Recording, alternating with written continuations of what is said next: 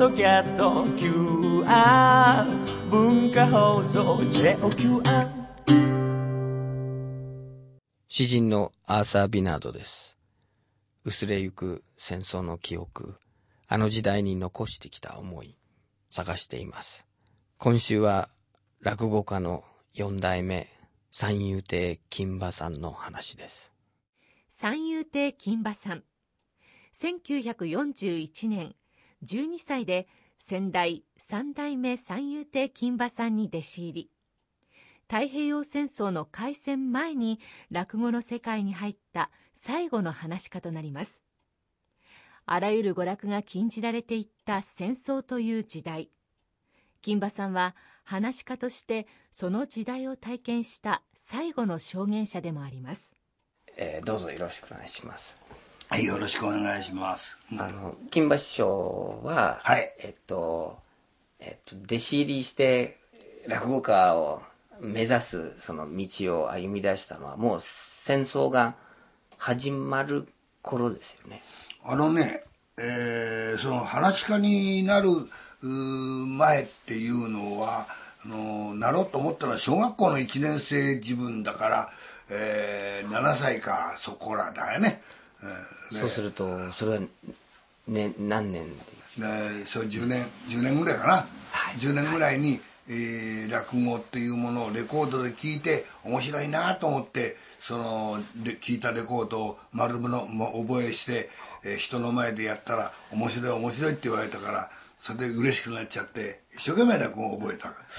だからその自分のことを言うと本当に師匠についたわけじゃないんだけど落語家ってのは面白いなと思って、えーいたし周りの人も「お前うまいから落語家になれ」なんて、えー言ったから子供心にそういうふうになるのはいいなと思ったんだよね。うん。でまあ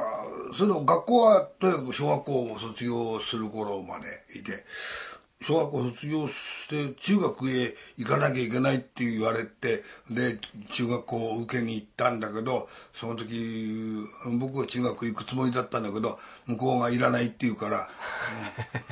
でそれで、えー学校の先生が「お前ダメじゃねえか」と。うん、どっかおこ他を受けろなんて言ったらおふくろも、あのー私もあんまり好きじゃねえから「いえもういいです私は話し家になります」なんて言ったんだよね。まあ、初めの頃はね、えーみんな兵隊さんになってお国のために尽くしますなんてみんな学生はそう言ったんですよ小学生はね。うん、その中でも私が落語家になりますって言ったら「お前は非国民だ」なんて言われたんだよね。うん、例の非国民の言葉でね。でも、とにかく落語家になりたいって言ったら先生も、まあ、お前の成績見て「お前やっぱり落語家がいいかな」っていうことでで落語家の道に入るということになったわけですよ。それが、えー昭和、あのー15年頃からか。で、えー16年卒業してからその、まあ、落語家の道に入れって言ってで東宝名人会っていうねあの寄席ではないのね、つまり、えーこうそういう興行場所があったわけです。東宝が経営している。でそこの名人会の、あのーの学芸見習いに入ってやってたら、あのまあちゃんと師匠のところ入んなきゃダメだっていうことででもうこのガキは言うこと聞かねえガキだからうんとうるさい金馬さんのところに預けた方がいいだろうって言ってで金馬師匠のところへ弟子入りしたとこういうことでね。一人前の話し家さんになってる人があの人の弟子になりたいとかさ、うんああいう話をやりたいからあの人のところ弟子入りするなんて、えーいうふうにして師匠を決めてななりたいっていうようなことを言っていくのがね、うんまあ、僕はそういうせん全然あの何経験がないんだよね。じゃ落語家になりたいっていうだけの話でどういう落語家がいたかってそんなことあんまり知らなかったんだとか。ただ柳家金五郎という人のレコード聞いて金五郎さん見たら面白いこと喋りたいなと思ったんだけどだから金五郎さんの他にどういう話し家さんがいるなんていうのは知らなかったんだけどね。えーで幸いだったのはその東方名人会っていうところは、えーその当時のいわゆるその一流というか売れっ子さんばっかりが出るところでうん普通の寄席とは違うわけですよ。だから、あのーまあ、今でいや会長さんクラスとかもっとみんな売れてる大スター連中がそこへピックアップされてくるわけだからそれでしょっちゅう会っててであのこの楽器面白いからうちで弟子にしてやるよと言ったのが金馬師匠で。で他の人もそういう声がかりがあったんだけどそのその人のとこ行けばあまた他の人生があっただろうし金馬さんのとこ来たために私はあの金馬さんので作ってくれた線路に乗っかってずーっと今まで来てで四代目の金馬を継ぐようなことになっちゃったわけだけどね、いつの間にか落語家になっていつの間にか金馬になっちゃったんだこういうことだからね、うん、不思議は不思議ですけどね。でも自分でレコード聞いてそれでまあ中学校にあの入ることがこう不不可能になった時に。そう不可能いい言葉使うね。ね。僕僕言ってやろうと思ってんだよ、ねそうですよね。その時にあの落語家になりますってもう非常にこうなんかど独立心とねそうじゃない。自分で決めるっていう強い。独立心も減ったくれもないんだよね。あのあまり勉強好きじゃなかったんだよ、うん、で中学行けてて埋めてけってなもんなんだよね。行かないとあの、なんていうの？仕事に困るとかせ、ね、立派になれねえぞなんて言われたっていや俺は落語家になるんだからいいやなんていう感じだったよね。うん、でも本当に落語家になれるかどうか何にも分かってないんだけどさ本当に不思議なことでもってスーッと落語の道に入っちゃったわけよね。でそれが、あのーちょうどうアメリカと日本とが戦争になる昭和16年の7月ででその年の12月の8日に太平洋にて戦争戦闘状態に入れりなんてことになって戦争が始まった始まったなんて大人がみんな騒いでたけどうん、俺は何にも考えねえで寄席行ってでもう落語聞いてヘラヘラヘラ笑ってて前座の見習いでうろちょろうろちょろしてたよね。それって大丈夫なん何がだい そのみんながこうまあね年齢によって赤髪が来て、ね戦場にと送られる僕たちまさか小学校のね6年生には赤髪は来ないでまあそのなんていうのかな頭のいいお兄ちゃんたちはよかれんだとか、それから少年観光で幹部候補生だとかってそういうところへ行って陸軍幼年学校だとかだとかっていうところに入ったり海軍なんとか行ったりそういうまあいわば昔はその軍人になるのが出世の早道というか国のためだみたいなことでそういうふうに言った人もいるよ。で行った人はあの戦争で死んじゃったよね、うん。僕は話し家になろうと思ったからそこ行かなかっただけの話でね、うん。でうん。でねよくみんなに言われるんだけど戦争中に、えーあのね、誰か今新聞に書いてるあの小説の先生がちょうど僕より若い人なんだけどなんでこの戦争をやってるんだなんでこんなことをしてるんだって実はいつも反問してたって言うんだけどよっぽどすごい人だねその人はね。僕たちは何も考えなかったよ。鬼畜米英でね、あアメリカイギリスなんていうのはねもうあの鬼みたいな連中がいてねだからそいつを立ってえー破打ち破るんだって言われてそうだなとその気が思っただけだもんね、うん、鬼畜だよ君たちも。ね本当ですよね。でもあのでもこ僕みたいな鬼畜を直接こうやっつけに行こうとは思わなかった。思わなかったし思わなかったけどお呼びがないからまだ子供だからね、うん。お呼ばれして行ったら、えーまあしょうがないね。兵隊さんだったらこれやれって言われたらやるよりしょうがない。うん。だからあのーあなたの国みたいに軍人になることをもう義務じゃなかったからねあの途中からそうそうなったなったんだよね。徴兵にあ徴兵っていうことに。それまではあのなんか志願。してきて来てこいと若者が戦わんかっていうふうなあれだったんだからその国と我々もとにかく生まれた時からもう男は全部兵隊になって戦をするんだっていう国とだいぶ違うわな。みんながねその戦争中の気持ちはどうだったかって言われるんだけどうーんな何にもうん変なことっていうか変なことやってんだな。この国はどうかおかしいなってそんなこと考えたことは何もないよね。みんなあのこういうことするんだってもううん小学校や上がった頃から上がる前か。らからそういうふうにされてるし親もそういうもんだっていうふうな話し方してたもんね。だからそういうう国の中だから、あのーそういうふうになっちゃったのは1年や2年じゃできないんでやっぱりあの明治の頃から作ってたものがそのあの時代になってもうカチンカチンに固まってああいうふうになっちゃったんでしょうねきっとね。落語はもっと古い時代その明治以前のものを、うんうんあの題材にすることも多いしその話もね古典落語がこう脈々と続いてるんですけど、その社会も全て戦争に、あのお前提に回るようになって落語も当然何らかの影響を受けますよね。何らかの影響もどこじゃない。ずっと影響は受けてますよね。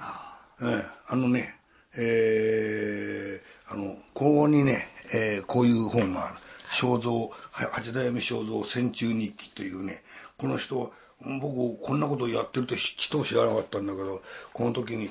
昭和18年ぐらいからかな全部そそのその分の抜粋なんだけど、あえー戦争のためにこうこの人とは、えーもう警防団ね。あの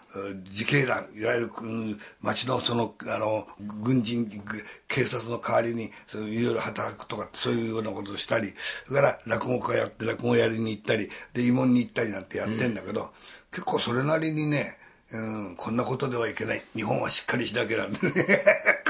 書いてる。うん。うん。だからそういうもう時代っていうよりもそういうふうにもう決まってた時代だね、き決まっちゃったんだね、うん。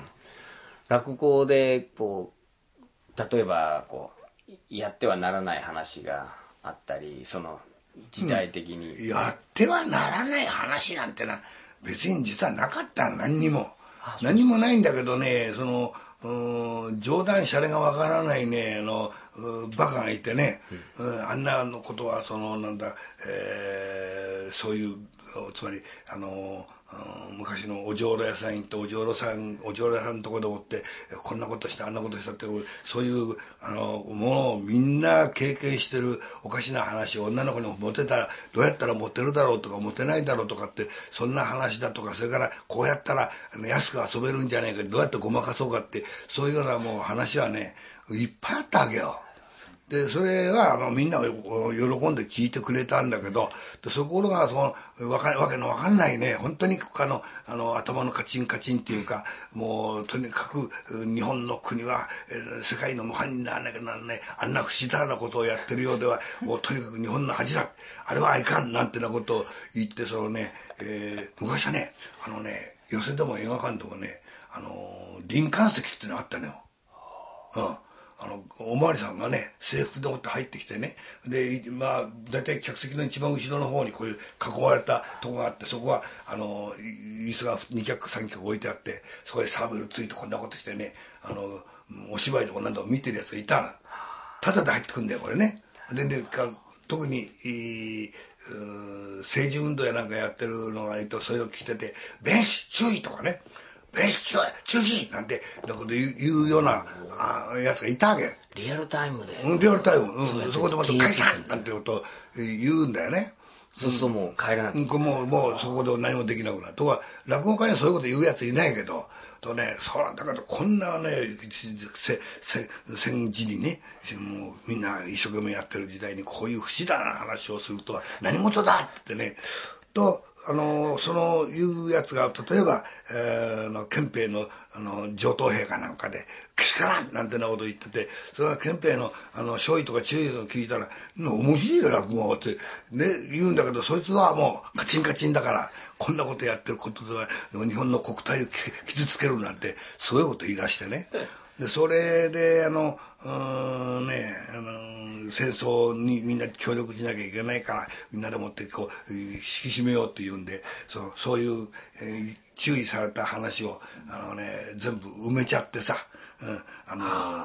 うん、埋めちゃったって、つまりもうこれからやりませんって、禁煙落語というのを選んで、演じてはならない。演演じない落語、うん。え演じ演じてはならないって言われたからやんじゃなくて私たちからもうやりませんっていうふうな、うん、いかにも、うん、ねあの、うん、あの国の全体のなななんだ、えーうんあの目標にみんな協力してるっていうふうに聞こえるじゃない。そうですね。ね。でそれをもっともらしくあの埋めましたって言ってそれそれ話塚っていうものを作ってえー、今でも話塚残ってるよねあれね,、うん、そね。それにそこへ埋めて、うん、でもうやりませんって言って言ったんだけどさそんな埋めたってどうってことはないよね。ね。うん。また出せばいい。出せばいい。埋めたって、それで埋めただけの話だけど、あの、あのみんな頭入ってんだからさ。風紀を乱すような。だよね。話はやりませんって。これは、あの、本音と建前が、こう、ちょっとこう、微妙に、うん、微妙にって、あのー、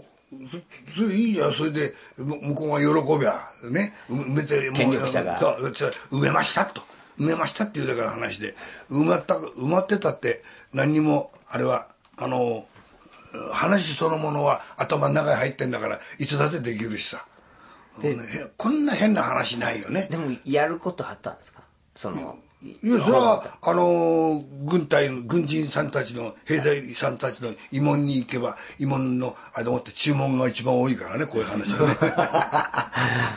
軍人からの注文が、あの、この禁煙落語に集中するわけですね。おじょろ会の話しろなんていうことになるじゃん。いいですね。そうすると。と、そしたらもう禁煙も減ったこともないよね。もうこれは埋めちゃったもんですけど、じゃあ掘り起こしてやりましょうみたいなことだよね。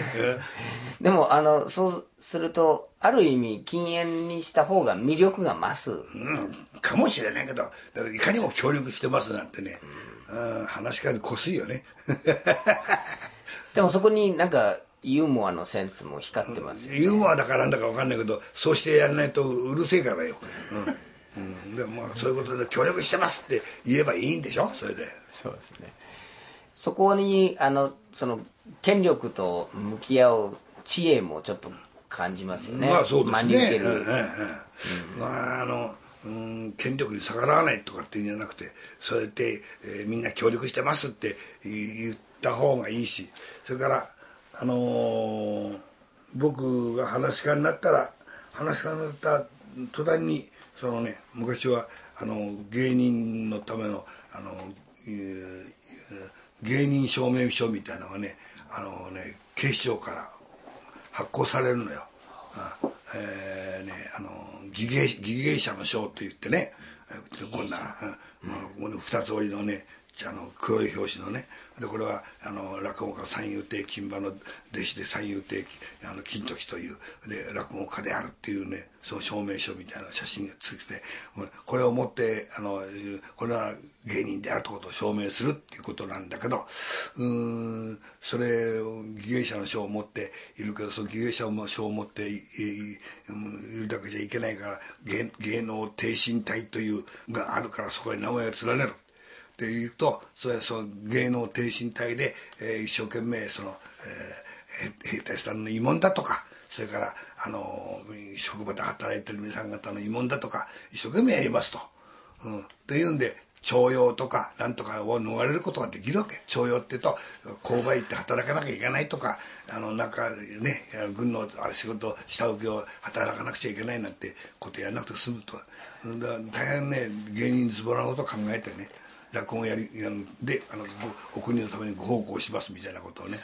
うん、だからねなかなか落語家ってしたたかってね、うん、頭のいい人いますよ、うん、絶対ね反対とかそんなこと言わないの。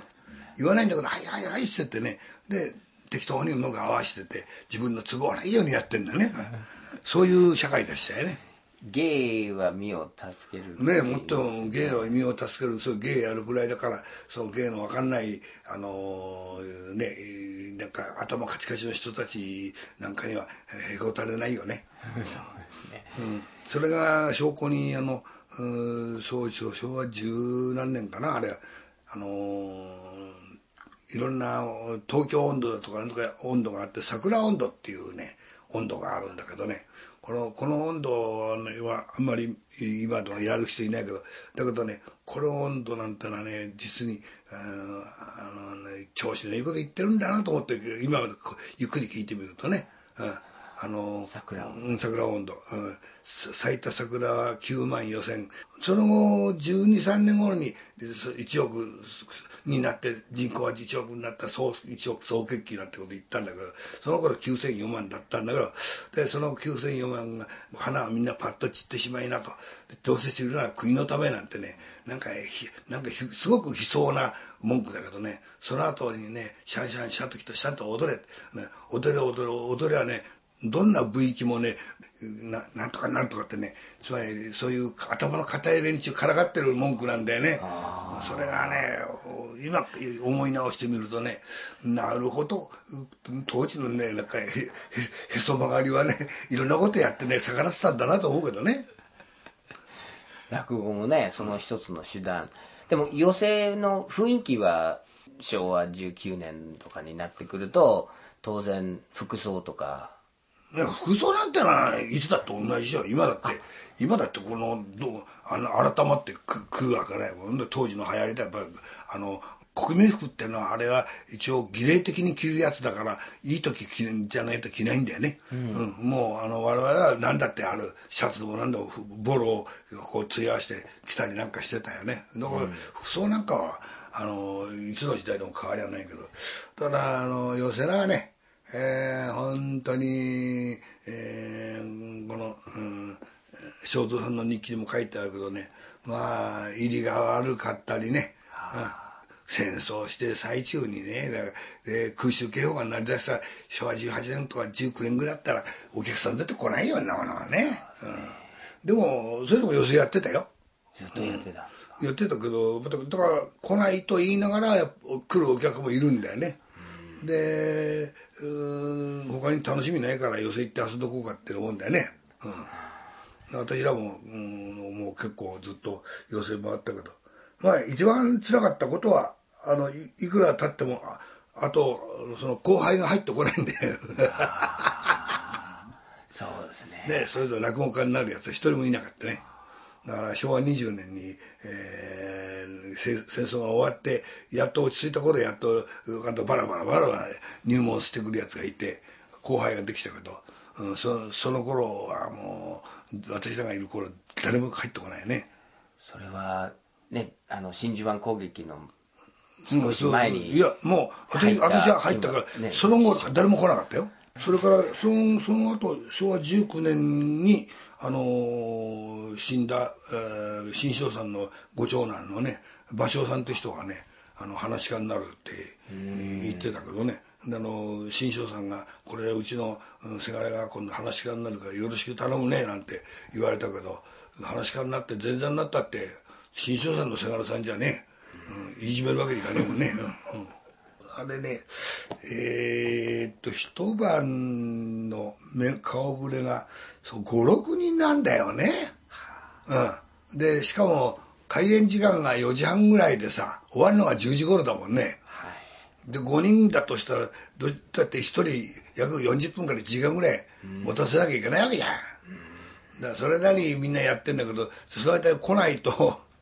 もう一生懸命つないでつないで、うん、お客さんも待ちくたびれちゃって「どうした?」なんて怒るような人も出てくる。もうお前の話もういいよ」なんていう。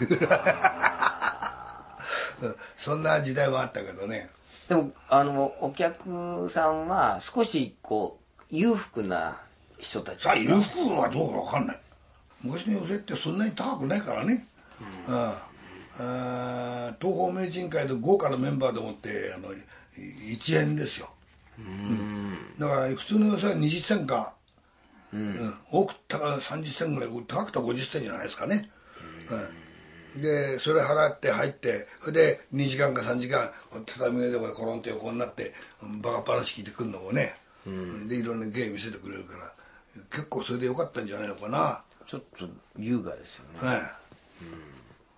挺身隊の時は出かけていって出前。うん。挺身隊っていうか、えー、慰問にあの軍軍隊のところに慰問に行ったりなんかしたことあるけどね、そういう時はやっぱりあのへ相手は兵隊たち。兵隊さんでもあるし工場のし人でもあるしそれから鉄道のあの職員の人たちがであの昼休みにあの機関車掃除してた連中なんかみんな集まってきてで落語を聞いたり漫才聞いたりっていうそういうこともやったし、昼間はそこでやって夜は向こうでもってあの公会堂でもってやりますからみたいなこともやったし。だからそれで、えー、うちの師匠と一緒に、えー、列車にカタンカタン揺られながら1週間ずっと東北地方を回ったり、うん、いろいろやりましたよ。結構、うん、楽しそう楽しくないですよね、うん、おかお金なんか僕らもらえないしね。ただあのおまんま食わしてくるからね、ご飯は、そういう点でもよかったね。戦争が終わったなっていうふうに実感したのはやはりあの8月。8月の15日。は戦争終わったなっていうのをはっきり言ってええ何のことっていうようなもんだよな全然わかんない。であのうちが、えー、3月の9日に焼けてもう火事の中逃げ惑ってやっとや生き延びてああ生きたんだ終わったんあの空襲終わったんだと思ってうちに何もなくなっちゃったけどもう戦争を負けるとか勝つとかって考えたことなかったね。きっと戦争は勝つと思ってたよ。だから8月15日に「え？何負けちゃったの？勝つんじゃなかったの?」っていうのもんだよな、だからあのー、なんだね、えー、教育ってのは恐ろしいもんだね。最後は勝つってきっと最後は勝つんだ。きっと最後勝つんだと思うけどいつが最後なのかね。でそのえっ、ー、と玉音放送の流れた時間帯はどこにいらっしゃるあのねこれがねおかしいんだよね、えー、うちの先代さんの金馬さんのうちずっと私居候しててでね金馬さんがあの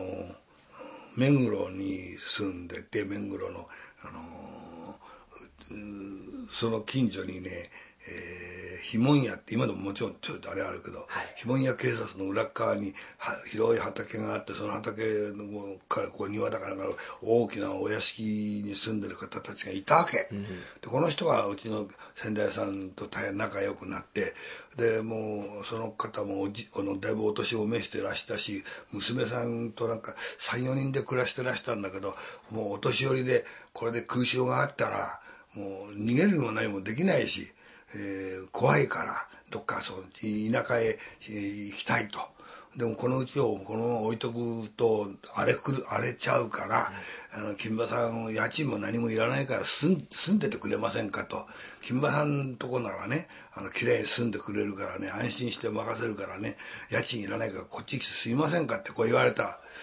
ああそうだね。ただほど安いものはないって言うんでね。でうちの師匠もね話に乗っちゃってね。で引っ越しようって引っ越しした。それが8月15日なんだよ。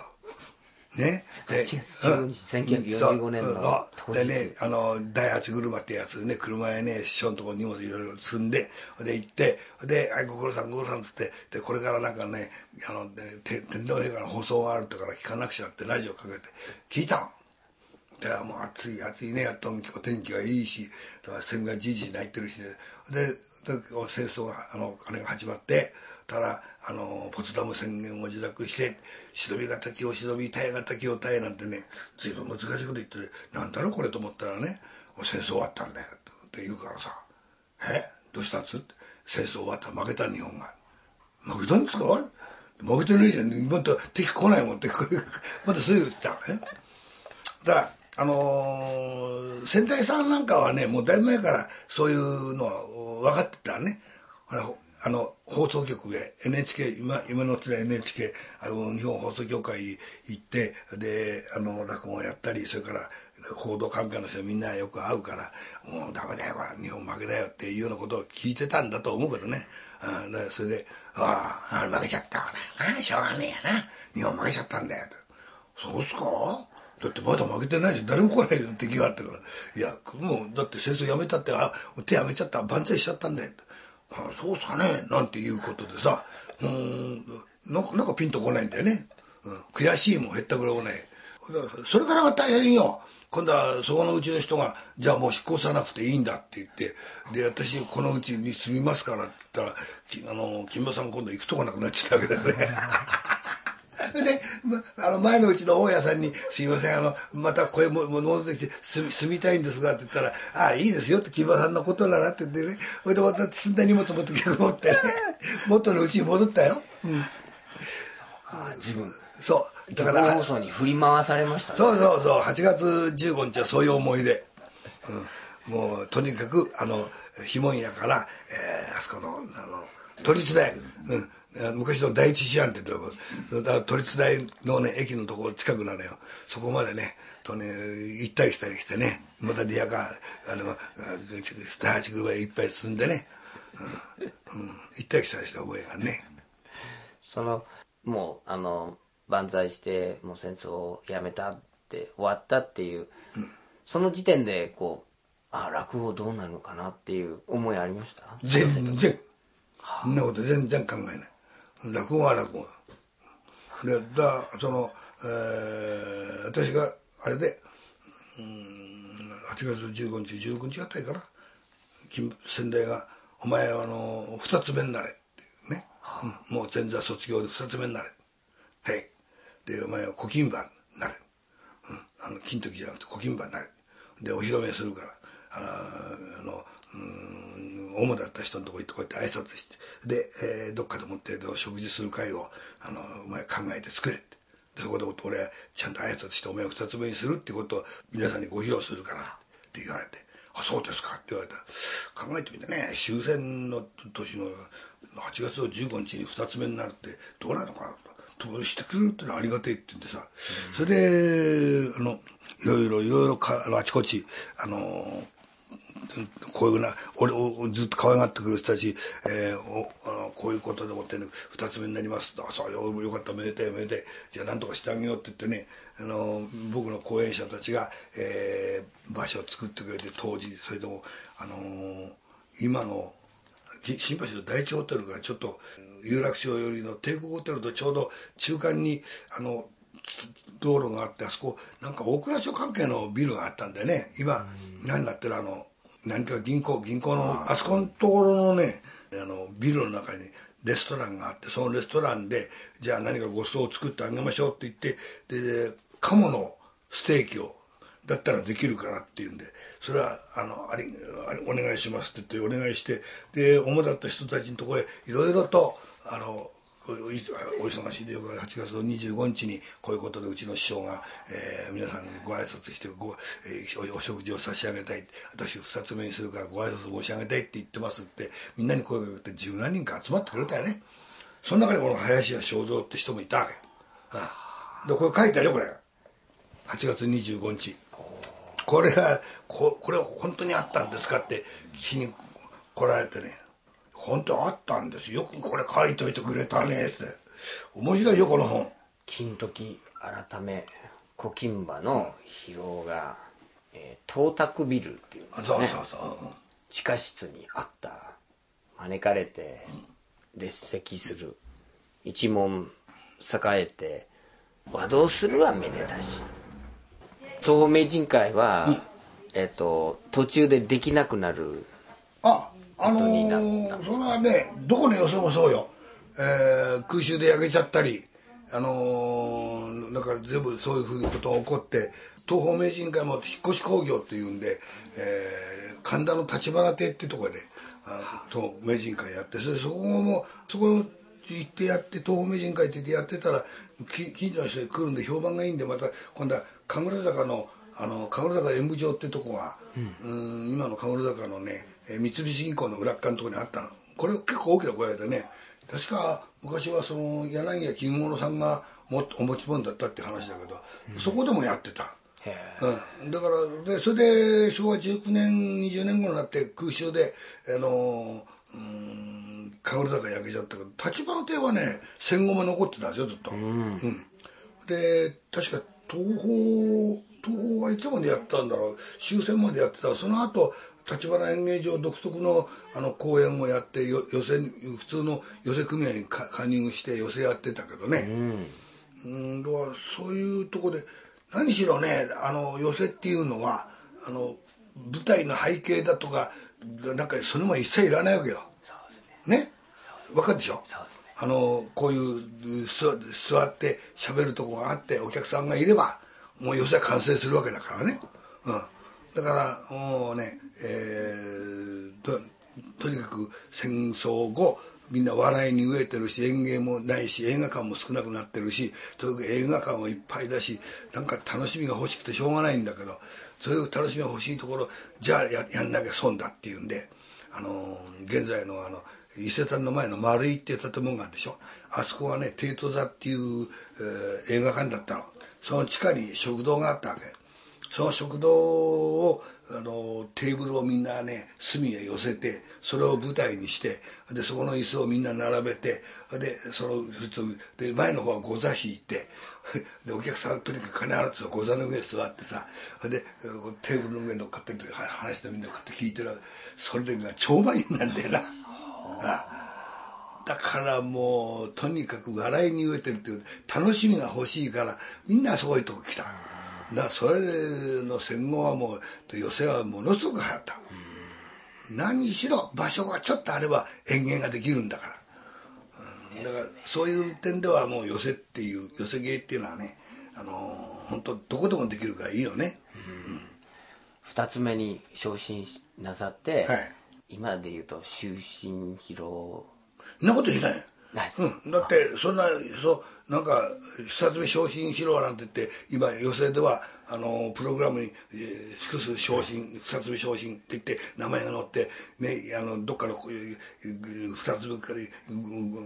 前から5本目ぐらいのところ上げてくれてるけどね。そんなもの何にもないんだから。もうそれはだだ誰もいないんだから。もう前座だろうが二つ目だろうが同じなんだよね俺はね、うん、俺より下に誰もいないんだからさ。二つ目になったってもう俺より先下いないんだからな。何度一番花に上がっててやってて。ただねあの前座の仕事を少しサボったってねあいつは二つ目だろう勘弁してくるけどね、うん、だっていなきゃしょうがないよ楽屋でもって前座と同じことやらなくちゃいけないよね。でもねそれ1年ぐらいあのだからそのうち後が入ってきたけどその頃からね僕もあちこちその、うん、余興やなんかの、ね、仕事をどんどん取ってきて自分で稼ぎに行っちゃうしでうちの師匠が腹話術やったらどうだって落語だってね寄席でも落語だったらいっぱいいるからね。お前はあのー、5時から始まって5時10分にお前上がれなんていう落語をね。とかまああの腹話術やると入れ物っていうか、目先が変わるからじゃああの7時頃に上がってでこのこの落語と落語の間でもってお前深い術やれっていうふうに言われるからあの5時に上がるより7時に上がった方がお客さんが多いわけで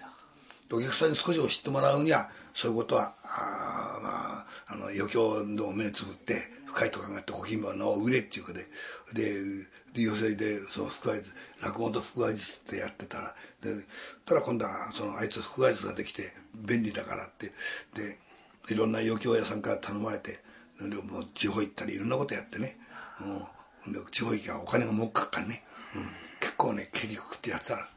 だからねあのうちの宣伝に怒られちゃってね。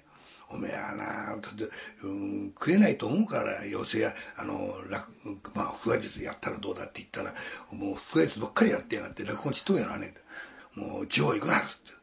で一切俺が許さんって言うんでしょうがねえから東京で持ってってこっち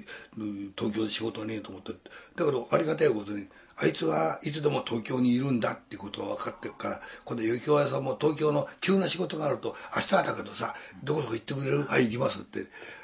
こういう仕事がどんどん増えてきてね。そのうちにだんだんだんだん放送局なんかとうちの師匠のお供にして連れてついてったやつとか顔見やしたらだんだんそのお供に行った自分にペイペイだった人が今度は課長さんになったり部長さんになったりして偉くなったからどんどん今度出るかっていうことになってきてで放送でもってあの稼げるようになってくると。そんなようなわけでねなんだか知らねえけど本当に初めに申し上げた通りね金馬さんのところの弟子になって、えなんだか知らねえけどどんどんどんどん売れてであのテレビでもって人気もらってでいつの間にかあの師匠が死んじゃったら「お前金馬を継げ」って言われてさあ大変だっていう。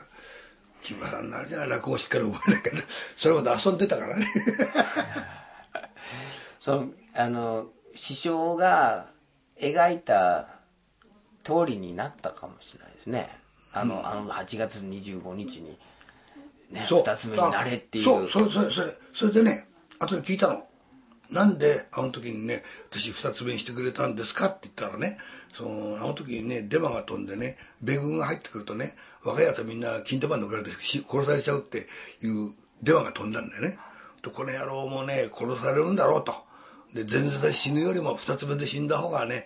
あ諦めがつくだろうからってね。でで二つ目にしてやったんだって。で知らなかったからいいけどね、うん、であのポツダムで一階級昇進したわけよ。ポツダムでね。古い話だ。分かんないよ。それが、ね、あの、なんか、落語のネタになるじゃないですか。もう、今の話はね、実際、あの、体験なさったことなんですけど、もう落語ですね。ねえ。だからあのよく戦争で空襲で怖い思いしたでしょ辛い思いしたで確かに怖い思いをしたけどね辛いとかはね大変だってなんとか全然分かんなかったわね、うん、あんたの国のあのあれだねす戦略部隊ってのはすごいね。いろんなこと考えるね。途中でパーンと焼くとブワーってね火の玉が落っこってくんだよでそれがヒュヒュヒュヒュヒュヒュヒュってでクシャーンと音がすると往来ガタガタガタってここの円筒あの六角形のやつがね火吹いてバーッと燃えてる、うん、そこで燃えてるね何の怖くもなんともういね爆発しないからだからもうあの虫の持ってってバーッとぶっ消してこれで消火したんだって言ったら屋根をこってつけせねえもんねこれが燃えてくんだよ、うん、あらだけどあのえー戦略突撃っていうあのなんかえー戦争のあれを読んだけどあのアメリカが判定したいろんな研究するんだね。木造家屋じゃ爆弾じゃ効果がないからってんであの焼夷弾考えてそれをなんだあの砂漠の真ん中にみんな東京の街みたいなの作っていっぱい模したりなんかしてるのね、うん、そうって安心してんじゃない？あんた方の国がやったんだよ、ユタ州のね、砂漠に、そうだよあの、わざわざ畳職人も雇って、畳まで敷いて。敷いて。ああこれじゃあなかなわないな。思うよな。ね。でも落語の方が僕は焼夷弾の開発よりも落語の方落語の開発の方が 落語の開発はいい加減だったよ、うん、あので防空演習だとかね戦争中のね落語っていうのはうちにも本がいろいろあるけどね、うん、あんなことでもって、えーみんなゲラゲラ笑ってたんだ。半分はやっぱりあのくあの防空演習なんていうのはみんなバカにしてたんだろうね。そういうことですね。みんなもの落ってきてからでも燃えたってしょうがないもんね。あのな火畑あのうわらなはこうやって畑にこさえてさこれで焼夷弾消すんだなんて。何年とさ起こっては消せないよ。消せないですね、そうですね。いや本当にありがとうございます。どうも。なんかポツダム宣言がだんだんとあの二つ目宣言に思えてきたので、さもうこれだはからこれ新しい視点で。ポツダム宣言なんてポツダム宣言が二つ目になる昇昇進のもとだったなんてことはもう今の若い人たちもでおそらくこれから未来英語分かんなくなっちゃうだろうね。戦争の時代を、えーいろんな方が語って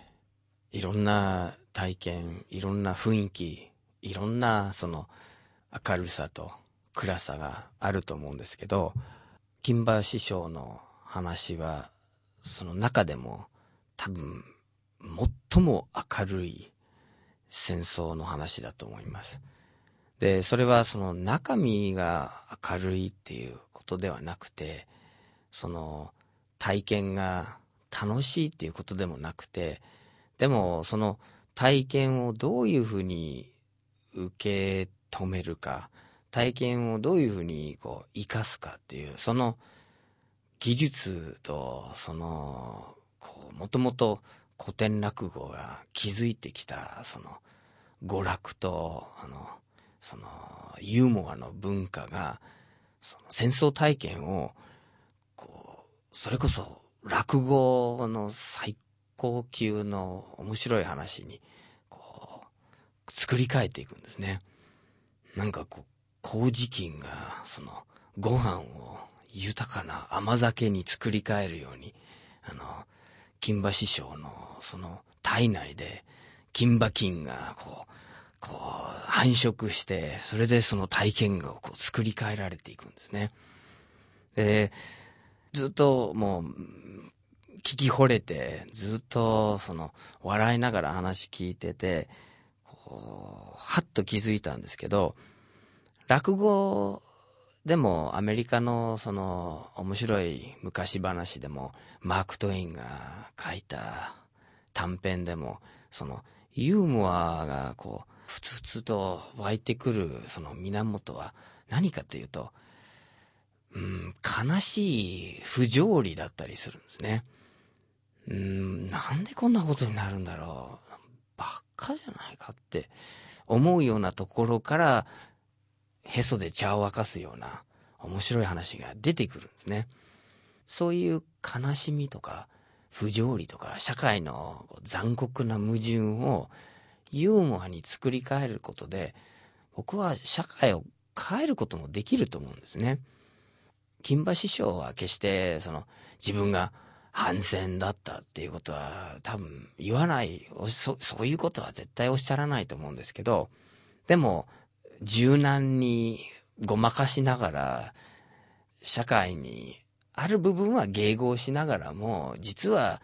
その戦争にあの非協力的だったり戦争じゃない方向にそのみんなの心と社会をこう引っ張ろうとしていたということも言えると思うんですね。反戦を唱えるようなそんな野暮なことはしないかもしれないけどでもこう落語にはその